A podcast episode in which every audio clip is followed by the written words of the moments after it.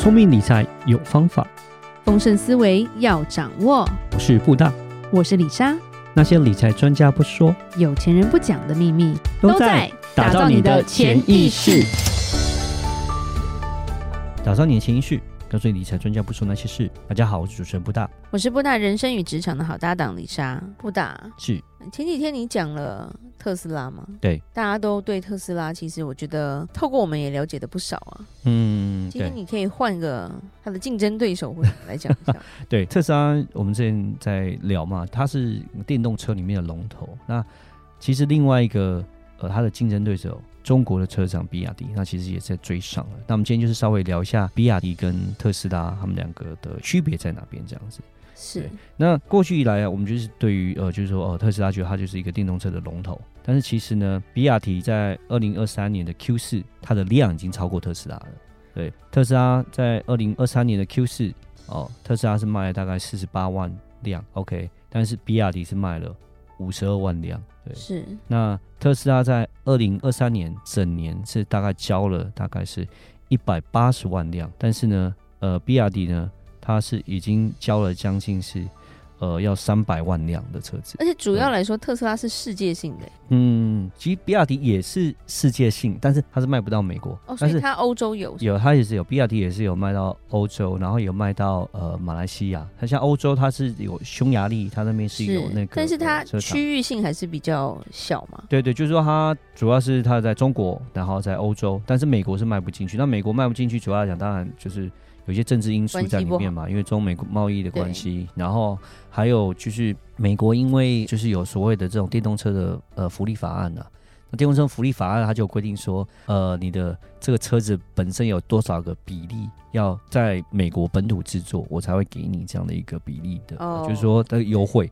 那这个优惠基本上就是比亚迪就不会有，对，因为他们的制造车厂并不是在美国，对。那各样的这些限制啊，就会变成就说，让比亚迪其实他们要卖到美国是不容易的。但是你要知道，它很厉害，就是 even 没有美国这个市场，但是它现在已经是算是全世界卖电动车最多的。对对对，它已经超过那个特斯拉。你看刚刚讲的就是二零二三年三百万，对，一个是一百八十一万，现在它是卖了三百万，其实是多蛮多的。嗯哼，对，好，然后我们就稍微讲一下说。这两家公司在呃，我们就分几个东西，我们再做个比较，这样子。呃，我们讲营销能力好了，就是说营销能就是卖的能力。那现在其实比亚迪已经打败特斯拉了。刚刚我们讲那个车辆是已经省了嘛，对。对。但是在盈利的部分哦，毛利率来讲，其实比亚迪也是胜过特斯拉。就是其实他现在卖一台车子，其实比亚迪之前有那个财报出完，他卖一台车也可以赚到十九趴。但是净利率不是，净利就是变成说你 mark up 完之后，然后卖卖以后你要。减掉你的所谓管销啊、研发成本什么之类，但它净利率就很低。特斯拉的净利率可能还有十五趴，但是呢，，BRT 可能就只剩下三趴左右而已。BRT 他们做的事情哦是比较偏，就是说硬体。你会发现，像特斯拉啊，他们就是只有五个型号嘛，其实有 Model 三、Model Y、Model X、Model S 跟 Cybertruck，大概就只有这样子而已。对。然后它基本上都是在卖 Model 三跟 Model Y，它 Model 三跟 Model Y 它占了它的车辆大概百分之九十五以上，它都在卖这两个 Model。嗯，对。但是比亚迪不一样，比亚迪就我觉得它比较稍微还是传统一点，会出很多的新车款，很多新的型号。它的型号的命名是用中国的朝代汉、唐、秦。宋元，你现在用完啦？对，它很多这种特别的这种型号，而且它还有出高阶款。我记得我们上次我们去上海的时候，它在上海的外滩那就有一个展示厅，还有个叫仰望 U 八，哇，那个看起来就是非常的漂亮。就是它还有出一个等于是副牌，就是这是高级版跟低阶版这样子，所以它的车型其实是比较多的，呃，比较特别的。然后像特斯拉就变成说，基本上它都没有改款，你知道没有改款的时候，有一个问题是。当然，买的人会觉得说，诶、我好像车子没有跌价，然后我我不用换。但是对一些市场投资人，或者说一些新的买家，会觉得说，好像了无新意哦，就是都一直长这样，没有什么新鲜的感觉。觉得哦，就好腻，就会觉得好像没有什么新鲜感。那对一个买的人，好处是说，诶、欸，我好像车子都一直这么新呐、啊。那那时候它的特点是这样，就是我不用换。哦，因为它只是软体 update 而已嘛，它一直软体 update，软体 update，但是硬体都不用换这样子，然后我都有一些新功能这样子，对，所以我不用一直常常换车，像传统车厂一样。可是我觉得那种新鲜感来讲，就是会比较会容易腻啊。我觉得这是跟比亚迪不太一样的地方，但是我觉得好坏都有。为什么？因为如果说他常常换新车、换车款，然后他又有所谓的不同的牌子、不同品牌，根据不同的就是市场去有推出不同的车型，他在硬体的投入来讲就是会很多，它它远远大于特斯拉，对，所以它的硬体的费用来讲就是非常非常的高，所以呢，它公司的这整个在于资产负债上面。然后在于成本上面，其实就相对起来就比特斯拉要研发就是高蛮多的，嗯哼，所以这是它的一个缺点，对。然后特斯拉的优点呢，就是它的软体。其实像我们那个朋友，他们说他买特斯拉，他觉得每次看到那个门哈，他觉得关的好像不是很紧，门缝好像有点大这样子。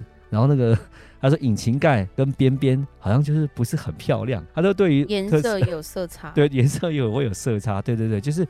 它的做工是觉得很不好，就不是很细。每次看到外观都觉得就是点点点点点。然后开车的时候，常常会有人就会讲说会有异音，就是会有那种奇奇怪怪的声音这样子。买一台这么那么高级三百多万的车子，居然是买到这样的一个享受，他觉得说真是非常的不值得啊。台湾卖太贵吧？呃，其实美国也是大概要十万左右啦，差不多。他们最贵的那个 Model X。对，那所以说，其实这么样贵的车子却是这样的一个品质，但对客户来说就是不是那么好啊。但是为什么大家还是买？那就还是喜欢它的软体啦。对啊，它软体是真的是很方便，不论是它在 Google Map 上面的一个整合啦，然后它上面还可以看 Netflix 啊，对啊，然后还一边可以打游戏啦，然后还有它所有的设定都是呃，就是跟着软体在走，然后再加上是说它可能一个月、两个月会软体 update，update 之后你又可以再多做很多东西。感觉是一个玩具一样，所以大家喜欢、大家开心的是买这个东西，对啊，所以我说这个是跟特斯拉，我觉得这是比较不一样的地方，但是它也是它的强项在这个地方，这样子，嗯。嗯，但内装我不行，不知道，对，一直在太难做，嗯，对啊，那但是它的自驾模式目前来讲是最好的，尤其是它可以。像它可以转弯，是可以不用摸方向盘，它会自己会转嘛？对啊，因为大部分都是还是需要自驾，还是可能你还是需要自己转换车道，或是或下交流道这种，你都可能你还是需要由自己人手控制。它最多只是可能是跟车，然后是在线内跟着线，呃，没有问题。但是你说要改变车道，你要说要下交流道这方面来讲，就是特斯拉来讲是只有就是做的最好的。对，这方面是它超过其他的车厂这样子。对，那那我们讲说就是说未来的展望部分，虽然我们讲说呃比亚迪现在的销量是多蛮多的，OK，这其实已经超过特斯拉。可是我们讲就是说它的负债率啦，它的资产负债率其实是比较差的，因为它借钱比较多。其实，在硬体的研发上面，其实真的是比较辛苦，相对于软体啦。嗯，对，所以它的获利上面来讲，就变说它其实就是没有那么好。我们刚刚讲它的净利率大概就三趴左右而已，所以其实也是一个。呃，辛苦事业啦，讲实话。所以呢，我会讲说，呃，目前来讲，就是电动车在二零二四年其实碰到一个状况，就是说车子来讲算是比较是高消费的一个商品，因为它叫耐久材。我们讲它耐久材，为什么？因为它是高消费，它的单价比较高，所以它其实它跟景气其实是有一个很大的一个关联性的。嗯，对，就变成说景气好，它才会比较卖的比较好；景气不好的时候，其实它就变成说它不是一个。呃，必须消费品了，嗯，对，所以说在二零二四年，其实他们的前景是比较不看好的。就是你可以看到，在最近的股价上面，其实电动车相关的呃一些股票、晶片，对，然后还有在特斯拉的股价上面，还有 even 他不想讲他二零二四年的一个预计的销量，然后这个看到之后，就是说我们在看到电动车在二零二四年可能会面临成长开始趋缓的一个状况。所以说，我会讲说，电动车目前来讲。呃，要去追它的股票吗？呃，我觉得就变得比较不适合。我觉得都要停看听。